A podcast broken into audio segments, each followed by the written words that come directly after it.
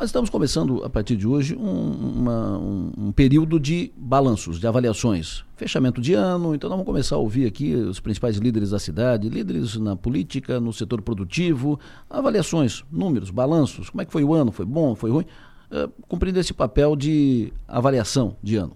E começamos esse processo com a principal autoridade da cidade de Criciúma, prefeito de Criciúma, Clésio Salvaro. Muito bom dia, prazer tê-lo aqui no Estúdio Som Maior.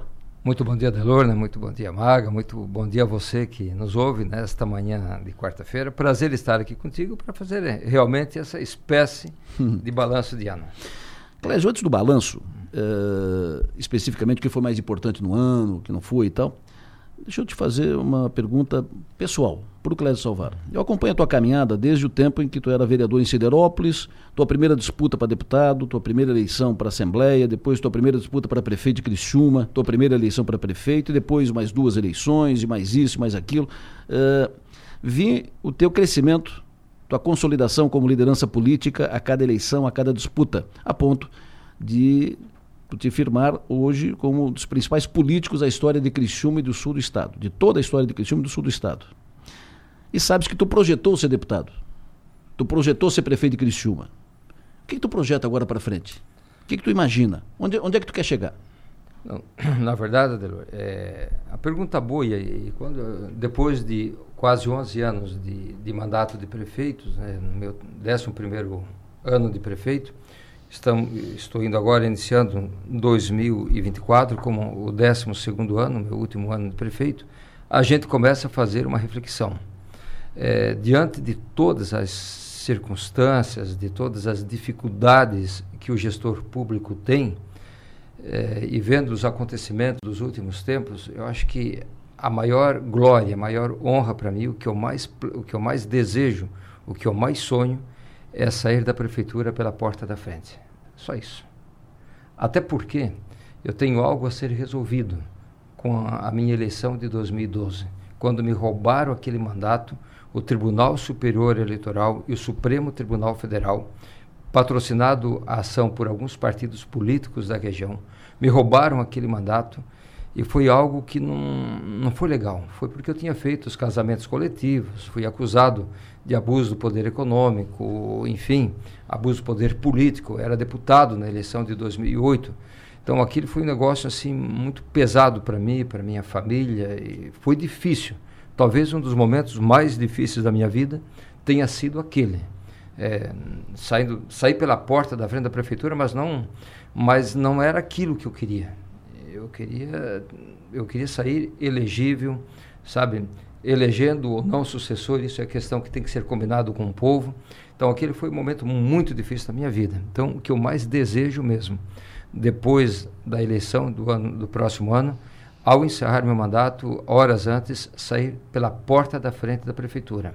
Sobre 2026, eu faço parte de um projeto político, né, que temos aqui o maior líder político da região carbonífera de Santa Catarina, da região sul do estado de Santa Catarina, que é o deputado Júlio Garcia, que tem um poder enorme de fazer as articulações. Eu faço parte deste projeto, junto com ele, o jovem Heron, o Heron Jordani, que é estrategista bom, tem João Rodrigues, tem Topázio, tem Napoleão. O partido tem diversos líderes e eu faço, quero fazer parte deste projeto, estando ou não disputando a eleição, gostaria de participar ou colaborando, ajudando. Me, me permita insistir é. nisso. Uh, como disse, tu projetou ser vereador? Foi. Tu projetou ser deputado? Foi. Tu projetou ser prefeito? Foi e repetiu e repetiu. Uh, pergunto, não apenas em 2026, o Clésio projeta chegar onde? O sonho do Clésio é ser governador do estado um dia? É ser senador um dia? O que, que o Clésio projeta para frente?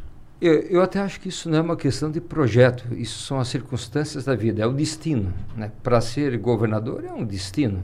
É, você imagina que em algum momento passou pela cabeça de Carlos Moisés ser governador de Santa Catarina, governador do estado? Não, isso nunca passou pela cabeça dele.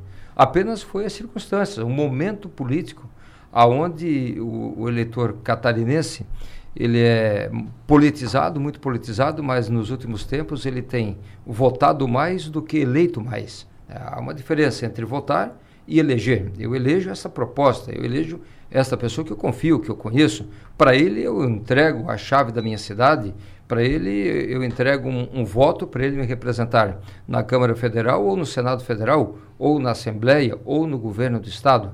O eleitor catarinense ele tem praticado nos últimos tempos uma política de votar. Eu vou votar, vou votar neste porque este está linkado, está associado a um projeto nacional. Então, assim, ó, eu, não, eu não tenho projetos para 2026 para ser candidato a governador do estado fora de, das minhas pretensões. É, tenho ainda um, um ano de mandato, o foco é dedicação total né, para concluir quase todas as 208, 210, 208, 210 obras em andamento. É, toda semana é três, quatro ordens de serviço. Todo final de semana é entregue quatro, cinco serviços já concluídos. Então, é um ritmo acelerado né, sobre o comando do Arleu da Silveira, que está à frente desse processo. Então, para o futuro, a Deus pertence? Claro que a Deus pertence, colocamos Deus sempre em primeiro lugar, é, desejamos, vamos trabalhar não vou sair da vida pública, eu gosto da política, eu me encontro na política, eu, eu aprendi é, com os meus pais né, que a gente só vence trabalhando, vou continuar trabalhando, não sei para quê, mas é muito, é muito, é muito melhor é, não ser e estar preparado do que ser e não estar preparado. Maga, bom dia. Muito bom dia, Delor. Prefeito Clésio, à tua disposição. Bom dia, prefeito. Até bom brinquei dia, com ele na chegada, porque eu disse, ó, a primeira vez que ele vem no estúdio nos dar uma entrevista que eu cheguei antes dele, né? Tá sempre aqui de madrugada, praticamente. Prefeito, é, no próximo ano, nesse período, né? É. Em dezembro do ano que vem, a gente já vai ter passado pelas eleições, já vai, a gente já vai saber quem será o novo prefeito, aquela coisa toda. Então, o assunto será um pouco diferente desse que a gente vai tratar agora. Queria aproveitar esse momento, então, para o senhor fazer um balanço do seu governo e repetir para a gente, o senhor disse disse na outra vez o que, que era a maior obra, o que, que o senhor considerava a maior obra, e eu lembro da resposta. Queria saber se mantém aquela mesma resposta, se mudou alguma coisa. Qual é a sua maior obra?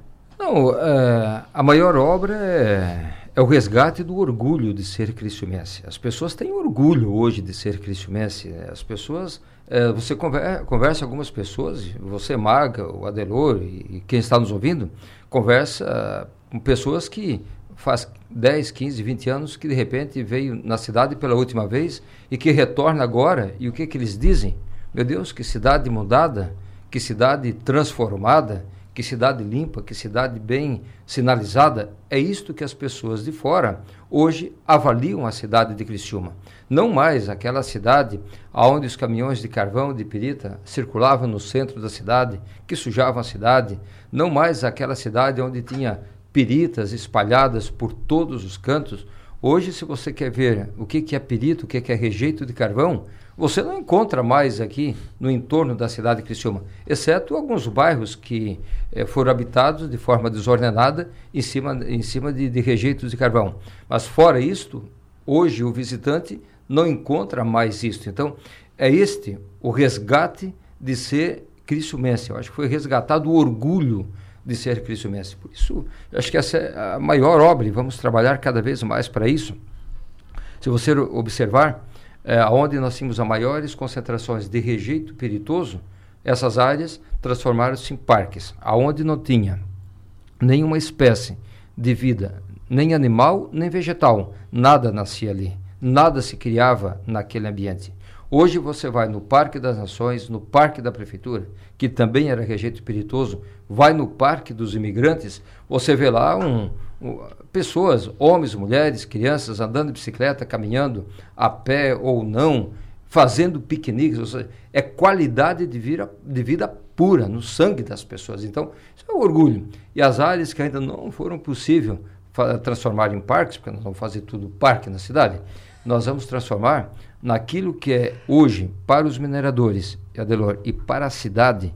E aí, dia 27, vai ser o grande lançamento deste projeto, dia 27 agora de dezembro, é, depois do Natal, nas áreas que ainda não foram possíveis é, fazer a recuperação total ou que já foi feito a recuperação total, que para a cidade, para os, para os mineradores ou para o proprietário dessas áreas, aquilo aí é um passivo, nada pode ser feito ali, para nós, nós vamos transformar num ativo. Em cima dessas áreas, nós vamos colocar placas de energia fotovoltaica. Nós vamos hum. aproveitar o calor do sol, transformar este calor em energia e esta energia, neste primeiro momento, vai abastecer, alimentar todas as escolas do município e toda a frota de veículos da prefeitura. Agora, dia 15, nós vamos, é a licitação, estamos comprando 100 veículos elétricos que serão abastecidos com a energia proveniente dessas placas de energia fotovoltaica. O primeiro projeto começa aqui, na, no Parque dos Imigrantes, aqui no Rio Mãe, e depois nós vamos estendendo para as outras áreas que, que têm depósitos de reagente. Então, acho que o, o, grande projeto é este, é transformar naquilo que era uma coisa ruim, numa coisa positiva. É, o, o, carvão, o carvão foi uma coisa ruim? Não, da forma, naquele momento, foi importante para o desenvolvimento da cidade e continua sendo importante para o desenvolvimento da região. É o que garante, é que dá a certeza. Eu, eu costumo dizer, muitos dizem também, é, que o complexo Jorge Lacerda, a geração de energia, é um grande, é um grande gerador. Tu vai fazer uma festa. Sobre hipótese alguma não pode faltar energia, mas pode faltar. Então tu contrata um gerador.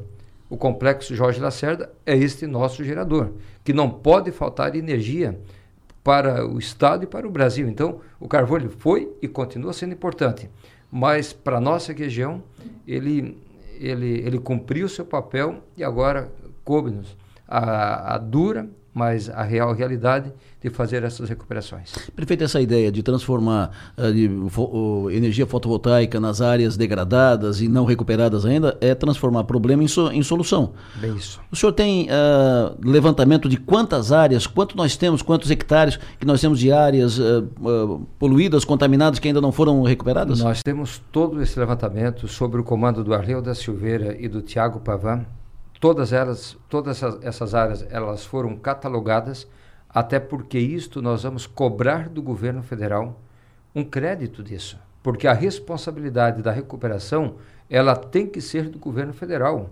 É dele a responsabilidade. Então, nós estamos fazendo o que deveria ser obrigação do governo. Então, nós vamos na busca depois de cobrar isso do governo.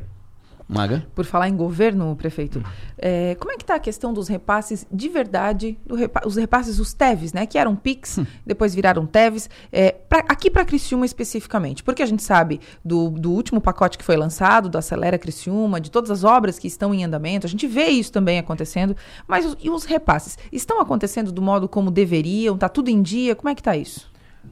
Ô, Maga, eu imaginei que tu ia fazer esta pergunta. E, e, claro que a prefeitura ela é muito grande e a gente acompanha e dei uma ligada para o Wagner antes de ir para cá. Wagner, vou participar do programa do Adelor. E a eles Maga vão, vai perguntar. Eles vão me perguntar esse negócio aí. Como é que tá? Não, tá assim, assim, assim, ótimo.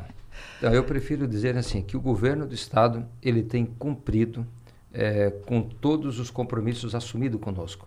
Por exemplo, daqui, daqui dá para ver o bairro Pio Correia, a macro drenagem do bairro Pio Correia é, o governo já depositou até o final do contrato, já liquidou. Ou seja, a obra não está completamente pronta, mas o dinheiro já, já tá na está conta. na conta. Basta agora a empresa contratada é, concluir o serviço, a prefeitura faz a medição, tira a nota, a prefeitura paga. Assim tem ocorrido com várias tantas obras que nós temos pela cidade. É claro que nós temos um problema, tu pode me perguntar. E o viaduto sobre a Virgílio Conte. Bom, Isso. ali é um problema pontual, que é casual rápida, né? da via rápida. Eu, eu tenho, tenho tido nesses últimos dias um pouco de, nesses últimos meses um pouco de dificuldade para falar com o governador. Pessoalmente tenho falado com ele por telefone, mas eu também compreendo a situação dele. É, 125 municípios do estado foram atingidos brutalmente pelas fortes chuvas e a atenção ela tem que ser dada exatamente para aqueles municípios que mais estão necessitando e necessitados, que é o caso, por exemplo, a própria Prefeitura de Criciúma, nós disponibilizamos máquinas, equipamentos eh, e homens para ajudar na reconstrução de Rio do Sul, por exemplo, e outras cidades no entorno. Então, é natural que o governo do estado ele seja focado lá, mas não vai me faltar oportunidade para discutir algumas demandas da nossa cidade, mas o governo do município de Criciúma é, eu avalio que nós estamos, que o Estado está em dia conosco, as coisas caminham de forma natural, é com muita responsabilidade. Da última vez que conversei com ele, ele assumiu alguns compromissos na área da saúde, honrou todos os compromissos, de forma que, se continuar assim, para nós está bom. Questão do trilho no Pinheirinho, prefeito. O assunto veio à tona e o assunto vem sendo tratado. Uh, tem ocupação da área da margem de, de domínio no, no trilho. Uh, Criciúma não tem mais mina de, de carvão e o trilho com, está ali e, e passando carvão, e, e, passando o trem e, evidentemente, causando transtornos ao trânsito, que cada vez maior o trânsito por, por ali. Pergunta ao prefeito Salvaro, como é que o senhor imagina uma solução? Retirada do trilho, mais difícil? Um viaduto? Um mergulho? Como é que o senhor imagina uma solução para ali? Olha, é, você pode trazer aqui os maiores especialistas em obras urbanas, túneis, viadutos elevados, o que você queira fazer. Agora, um debate desse, é, a menos de um ano da eleição, ele me parece muito perigoso, né? até porque todos nós que temos, é, eu sempre digo, não precisa ser do tamanho de um tomate e nem de uma maçã, basta, basta ser do tamanho de uma ervilha, eu me refiro o tamanho do cérebro, para saber que retirar o trilho dali não é possível, é impossível. É impossível. Agora, uma pergunta dessa pode ser feita bem para o pessoal da Ferrovia Tereza Cristina, que é o concessionário, que é do governo federal, que, que, foi, que foi construído a ferrovia ali há mais de 100 anos. Talvez fosse aquele o momento da comunidade impedir. Mas depois que fizeram o trilho, é impossível. Até porque tem o túnel, que é, que é em Siderópolis, que pega os carvão, os, o carvão que é produzido das minas de Lauro Miller de Treviso, de Lauro Miller de Treviso, Siderópolis, acho que não tem mais minas de carvão. Então, é impossível retirar o trilho dali, pelo menos do, do meu ponto de vista, daquilo que eu conheço sobre transporte ferroviário. Agora, o Benoni Schmitz, que é meu amigo, que é o, é superintendente da ferrovia, o responsável, o CEO da ferrovia Tereza Cristina, ou outros especialistas, agora, jogar isto para a comunidade e não apresentar uma solução me parece assim muito perigoso, exatamente pelo período em que nós estamos uh, vivendo, nos aproximando de um debate eleitoral. Mas, prefeito, uh, eu conversei com o Benones aqui so, sobre isso ah. e tratamos dessas possibilidades. E o Benones disse, olha, isso temos que tratar com o prefeito junto, porque, afinal de contas, está na, na cidade. Aí o prefeito pode, uh, pode, por exemplo, foi uma ideia lançada, pode intervir junto ao governo federal e a concessionária, que é a Ferrovia Tereza Cristina, pode negociar com o governo, porque é uma concessão, o alongamento da concessão para a concessionária a ferrovia fazer a obra ali. E aí foram tratadas alternativas, como foi dito, não apenas retirada do trilho, que é claro, muito mais caro, muito mais difícil, mas um elevado ou um mergulho ali para passagem de veículos sem trancar no trilho. Uh, como é que o senhor vê essas oh, duas outras possibilidades, oh, já que o senhor considera impossível a retirada do não, trilho? com todo respeito que tem o Benoni, acho que o Benoni está certo. Claro. A concessão ela, ela, ela foi feita, eu acho, em 2000 e 2002, 2001, 2002. É um processo de 25 anos, está findando a, a concessão. Isso. É um patrimônio do governo federal e o governo federal negligenciou, permitiu que na faixa de domínio da ferrovia esta área fosse totalmente invadida e ali os problemas vieram de todos os tipos. Mas o problema que se refere quando tu fala na mudança do trilho, a intenção é, desse debate levantado é, era, era tirar o trilho em toda a extensão.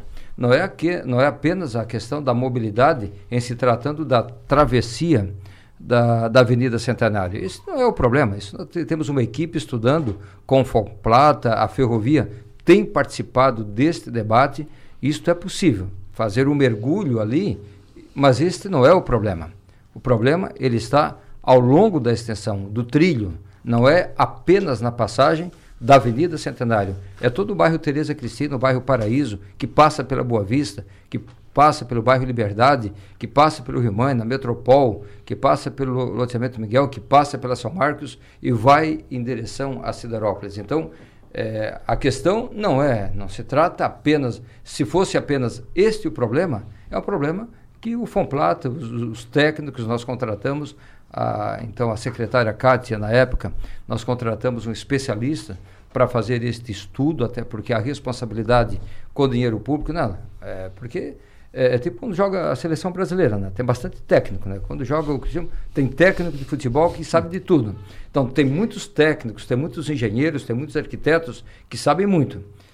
Como eu não sei muito, a gente contrata profissionais e esses profissionais é que estão fazendo este estudo com relação ao mergulho, com relação à retirada do trilho, que é o que eles querem, é, em toda a extensão isso me parece muito pouco provável. De todas as soluções que os técnicos uh, levantaram, uhum. analisaram, e evidentemente o senhor avaliando tudo, o senhor está convencido de que a melhor alternativa ali para a questão da mobilidade é o mergulho?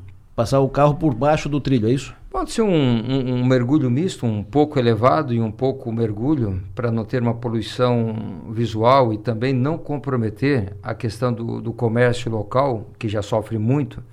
É, mas isso é uma questão de engenharia. Assim certo. que o, o, projeto for nos apresentado, nós contratamos, a prefeitura contratou este estudo, mas eu repito, o, o propósito deste debate não é sobre a questão da mobilidade, não é sobre a questão da travessia na Avenida Centenário.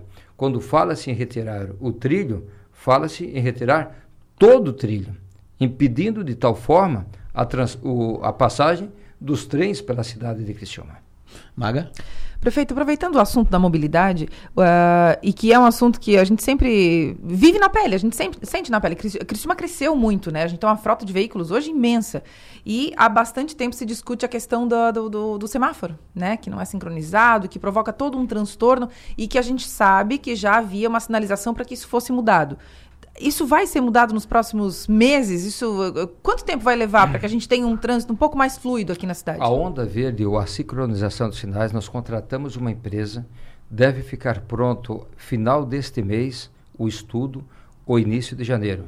Nós pretendemos, em março ou abril, é, implantar este sistema, a onda verde em Criciúma. Porque não se trata apenas da Avenida Centenário, trata-se é, de uma combinação de um conjunto conectado com todas as demais sinaleiras, sabe? Então, por isso nós não, nós não, nós não temos profissionais competentes, mas não temos perna para isso.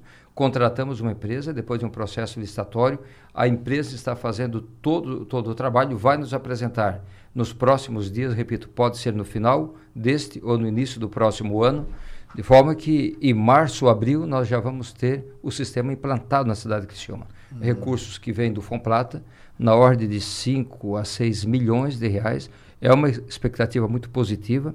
É, é um estudo que está sendo feito não apenas com relação às sinaleiras e os principais gargalos, mas também é o estudo que nos aponta que avenidas, que ruas, que estradas, o município precisa fazer os investimentos. Por exemplo, quando a gente fala que tem na hora do pico, das 5 às 6, 6 e meia, 7 horas, ali no bairro Pinheirinho, que o trânsito ele vem até no bairro Pinheirinho, é porque tu tens o problema na Unesc, tu tens o problema da, da rótula que vai para a M Master House e tu tem a questão da rótula que vai para Santa Luzia e que vai para Forquilinha.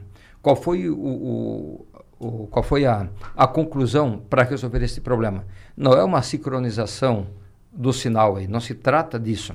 Trata-se de abrir um, uma nova via entre a, o anel do contorno viário, do anel do contorno viário, passando atrás da M e saindo na Avante Rovares e levando os carros então até Lucas Peruque, que vai lá no bairro São Defende. De forma que, fa ao fazer isto, tu vais reduzir 45% do tráfego nesses, nessas, nessas duas rótulas.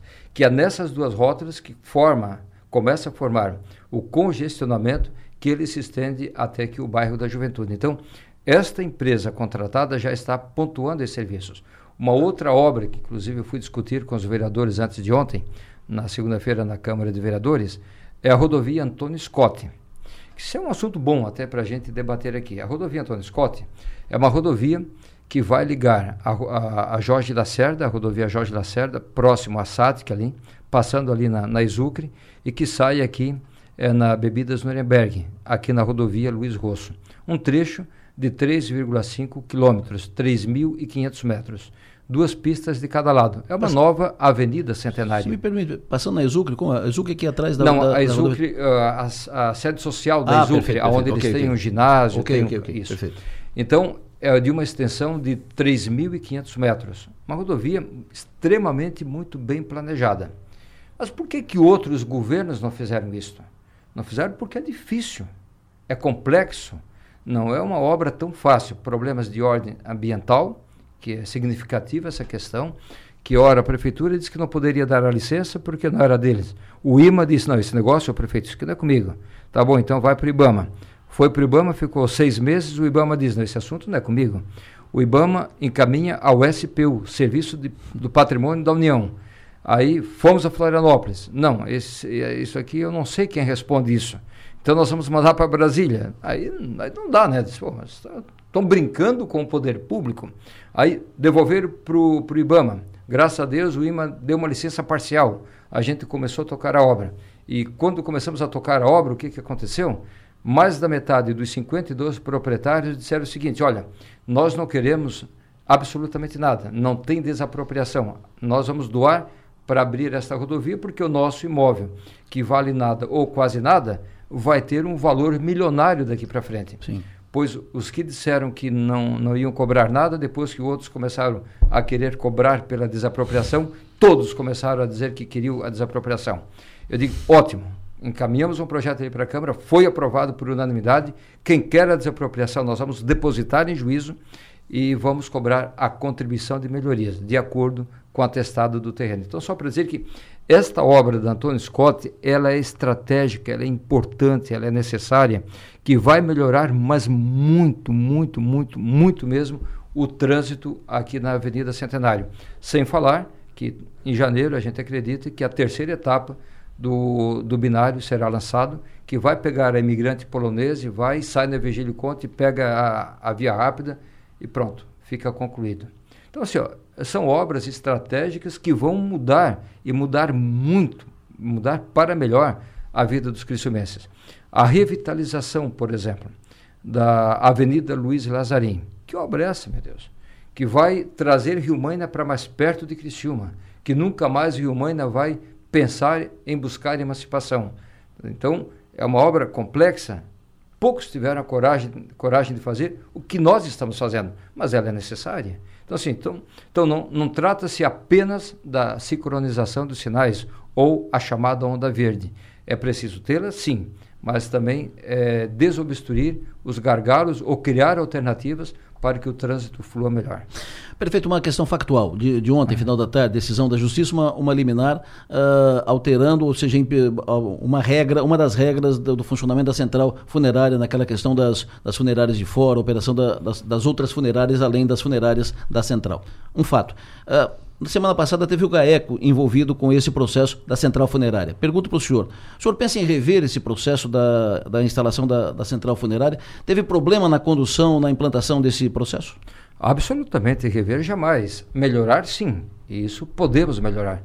Porque é preciso falar não apenas com um vereador, um político aqui, um político ali, é, ou pontualmente falar de um caso que aconteceu.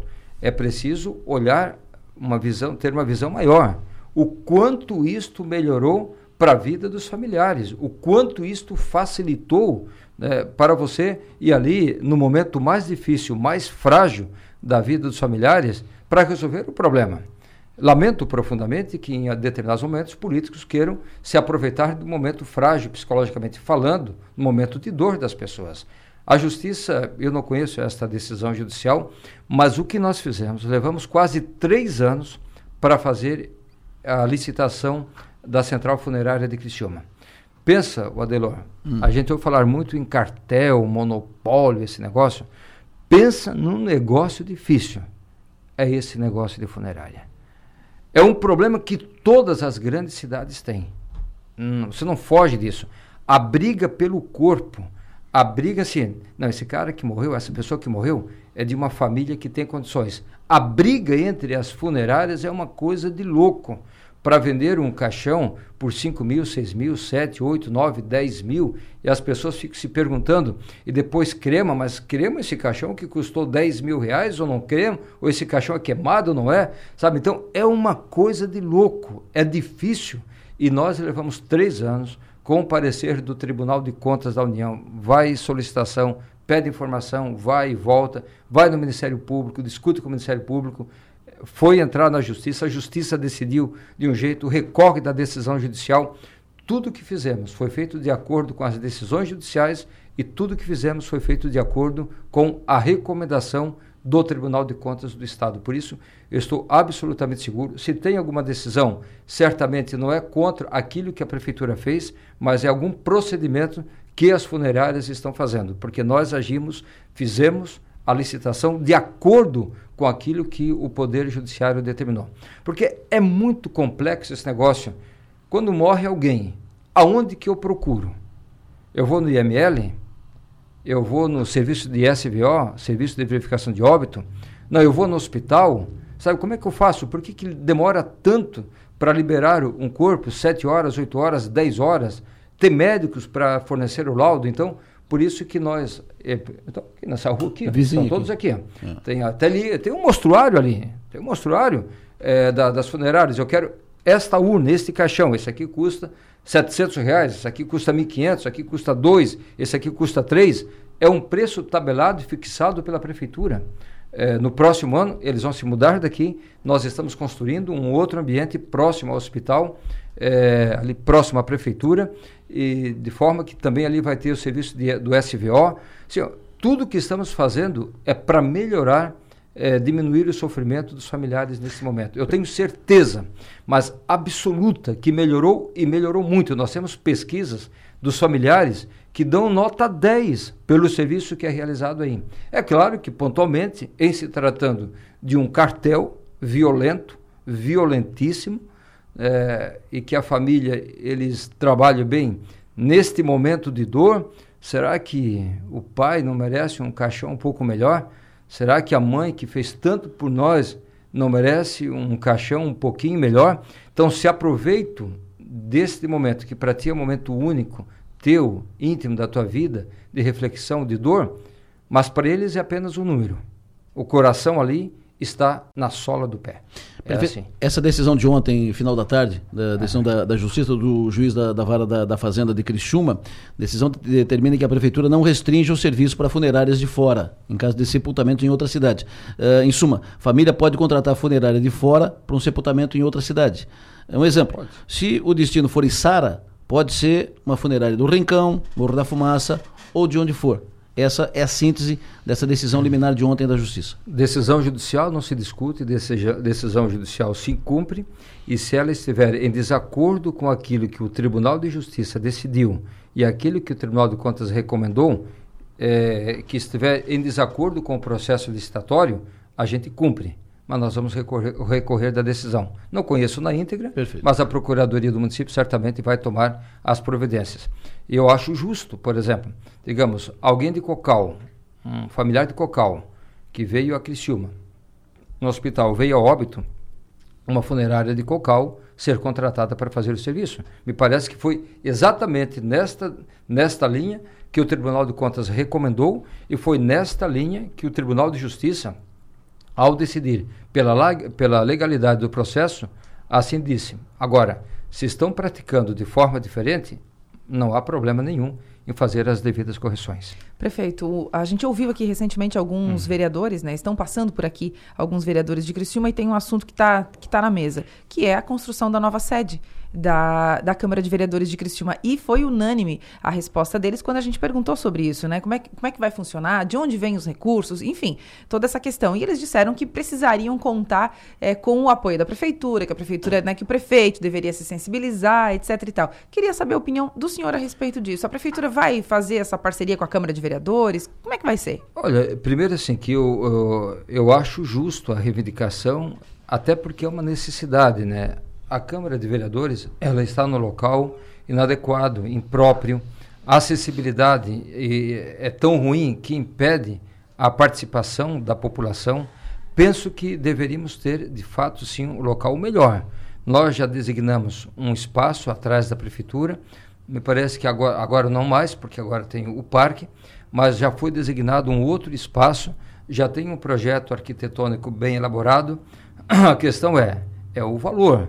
Né? Aquele, aquele projeto para executar é em torno de 20 milhões de reais. É muita grana.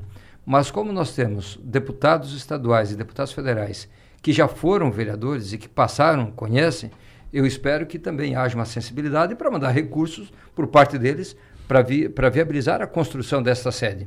E que os próprios vereadores, cada um, tenha uma relação com deputados que também podem buscar esse recurso.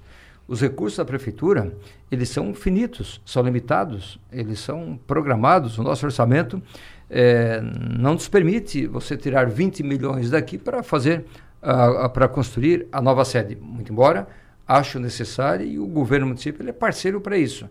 Agora, tem que haver um, um esforço suprapartidário né, de todos os integrantes daquela casa para buscar recursos para viabilizar a construção da nova sede.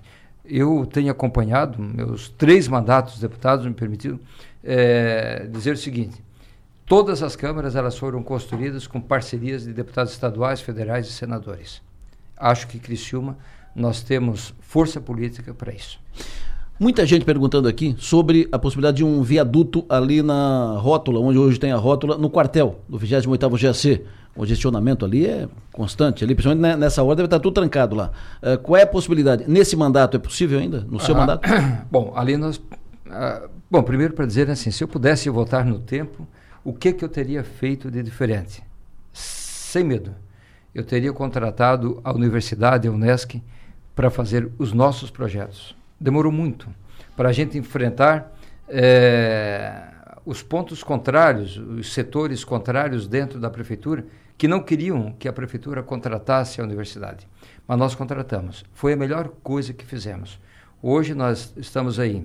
A universidade já entregou quase 100 projetos, estão elaborando 190 novos projetos e nós vamos ficar com um banco de projetos na prefeitura que os próximos prefeitos pode chegar no governo do estado, no governo federal, olha, eu preciso fazer tal obra. Ah, é? E tem projeto? Tem, está aqui.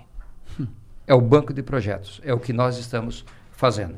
Então, a questão ali daquela, daquela rodovia da Alexandre Belloli com a Luiz Rosso, bem ali no quartel, realmente, é, eu imagino que uma hora dessa realmente é fila de todos os lados, tanto da Alexandre Belloli, que é, é parte do anel do contorno viário, como da rodovia Luiz Rosso. A universidade está elaborando o projeto, uhum. mas quase 40% daquele trânsito ele será diminuído quando ficar pronto a rodovia Antônio Scott. Uhum. Porque daí todo aquele pessoal daquele condomínio, por dentro, eles vão pegar a rodovia Antônio Scott e vão sair aqui na escola. É, também estamos fazendo a, uma outra, que agora me foge o nome, é, uma outra rodovia que também vai diminuir aquele movimento, ali naquela área ali. Mas nós precisamos, pelo estudo apontado, um viaduto ou um túnel na rótula que vai para o Rio Maina e para o Caravaggio, ali que são os dois pontos prioritários, os necessários. Portanto, estamos elaborando o projeto, com possibilidade real, reais de começar esta obra ainda no nosso mandato. Maga, tua última. Minha última? Vou te chamar umas 15, mais ou menos. Ah, vamos conversando. Prefeito, o senhor teve decepção esse ano com algum dos vereadores da Câmara? Se decepcionou? Não, não, não porque, ô Maga, hum. é, a vida, a vida no, nos ensina o seguinte, que nós vivemos num sistema é, político democrático. Democracia não é, um, uma, não é uma opinião unânime, ela é plural. Né? E é natural que haja divergências de ideias, conflitos de ideias e principalmente de interesses. Então, não tem decepção porque estou acostumado com esse processo. Minha última, prefeito. Uh, deixa eu voltar no, no, Pinheirinho. É um assunto que a gente vem hum. tratando aqui há muito tempo, né? De, de, desde, desde antes do, hum. seu, do seu mandato e antes do outro mandato. É, e são vários problemas. Ali tem uma, uma região delicada de tráfico, crack, isso. São vários problemas ali que o trilho é um problema. Uh, a, a comunidade tem se manifestado várias vezes, não só agora, sobre a questão da casa de passagem. Pedindo a remoção da casa de passagem, porque entende que ali faz um círculo vicioso Ah, o senhor pensa nisso? Em retirar a casa de passagem dali e colocar? É, está nos seus planos? Colocar primeiro, no outro local? Primeiro, a casa de passagem, quando que ela foi construída ali? Os vereadores fizeram um debate, uma audiência pública muito mais puxada para os interesses políticos eleitorais do que propriamente é, uma busca daquela solução. Quando foi construído a Casa de Passagem, ou Albergue São José, ou Abrigo São José, ou a Casa de Passagem, ou agora a República. É preciso buscar na linha do tempo quando isto foi construído. Foi no ano de 1991. Mas não é legal a gente falar daquele que não está aqui para se defender. Mas também não é legal ficar uh, pontuando, é, tentando ter vantagens políticas eleitorais em cima de algo tão sensível. Ele é tão sensível que fizeram uma audiência pública para fazer o para definir que tem que tirar a casa de passagem. E fica feito aqui, Adelor, o grande desafio que se façam audiências públicas nos bairros para ver aonde será levada. O mesmo vereador, os mesmos vereadores proponentes daquela audiência pública, para daí tirar a casa de passagem, que foi construída em 1991, que eles façam audiências públicas agora em outros bairros para levar para outros bairros. Olha, que negócio é esse? Ou é assim, ou estão querendo, mais uma vez, se utilizar de uma coisa tão frágil, tão sensível, usando é, da inocência de muitas pessoas para ter vantagens políticas eleitorais. Eu digo, não há nada pior na face da terra do que pessoas desse tipo. Então, se não fizer audiências públicas para discutir em outros bairros, olha, nós queremos tirar a casa de passagem daqui, lá do, do bairro Pinheirinho, mas nós queremos trazê-lo para cá. É preciso fazer este debate na sociedade, ou podemos fazer um outro, um outro debate. Esse debate que estamos fazendo, e aproveito aqui a audiência do teu programa para pedir para a população não dar esmola nas sinaleiras, não comprar paçoquinha, não comprar gominha. Desses que eu digo, exceto uma ou duas pessoas que vendem uma toalhinha, que produzem em casa, que são pessoas do bem, os demais são 100% para comprar drogas. Eles faturam de 400 a 500 reais por dia, faturavam. Agora a sociedade cristianense está mais consciente e não está ajudando essa turma aí. Eles pegam ali um cinquinho, um dezinho, um vintinho. Até eu, às vezes, assim, passo ali, tenho vontade de dar um dezinho, um vintinho para eles. Mas eu sei que não é. É mentira. É para sustentar drogas. Eu sou da Venezuela, estou com os filhos aqui. Mentira. A prefeitura bota a mãe trabalhar e bota as crianças na creche. Eu parei um domingo de manhã naquela sinaleira ali no Pinheirinho, perto do colégio Marcos Rovares, ali perto do posto do Barp. Tinha uma senhora com duas crianças, estou desempregada, não sei do que, sou colombiana, venezuelana, uma coisa assim. Parei o carro, pedi para o Tiago, o Arleu que estava comigo, vamos aqui dizer que é para ela para casa de passagem, fica lá certinho, que amanhã de manhã a prefeitura vai dar emprego para ela e vai colocar os filhos na creche. Vazaram todos, sumiram todos. Eu entrego o meu mandato. Se um desses que estão ali vendendo paçoquinha ou pedindo ajuda, se você oferecer uma pá, uma enxada, uma vassoura, eles aceitarem trabalhar. Perfeito. Eles não aceitam. Aqui, ó. Então, aqui em Criciúma é o seguinte: o doente, nós tratamos de curá-lo. Tem doente lá, a gente trata de curar. O dependente químico, a gente tá, trata de recuperá-lo. Aquele que tem vontade de trabalhar, a gente encaminha para o mercado de trabalho. Porque serviço tem. Tem gente que tem que limpar, cortar grama, pintar um muro, fazer um muro, limpar o terreno. Tem, serviço tem. Todo mundo está precisando de alguém. Bom, mas tu não quer trabalhar. Então, a cidade de Cristina não é para vadio. Aqui tu não vai ficar.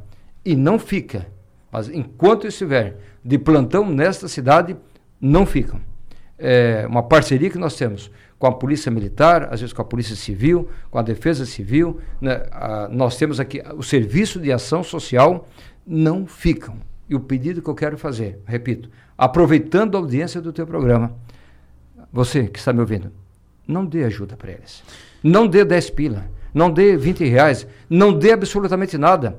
Escolha a Casa Guido, escolha o bairro da Juventude, escolha o Asilo São Vicente, e a nossa casa, tantas instituições sérias que nós temos na nossa cidade, bem constituída. Ah, mas eu não quero dar para essas entidades. Então dê para a igreja onde você vai, que ali tem certamente programas bem melhores do que este de ajudar essas pessoas para sustentar o vício e enriquecer os traficantes. Perfeito, para fechar, uh, se me permite, só para fechar esse assunto. Hum. Casa de passagem, o seu mandato, o seu governo não tem uh, encaminhamento, não tem, não tem decisão sobre isso, de retirada dali. Não, eu acho que ficou feito o desafio aqui, já falei para os vereadores. A gente aguarda os mesmos proponentes que fizeram audiência pública para tratar da retirada, que eles tratam para onde ela vai. Perfeito. Sempre bom tê-lo aqui. Muito só obrigado pela sua Delor, vida. Tenho só mais uma pergunta. E o salvarômetro, prefeito? Voltou lá para lá? Não? Aquela cambada de vazio lá, nem isso, nem para isso ele serve, nem para atualizar aquilo está completamente desatualizado. Isso é uma vergonha.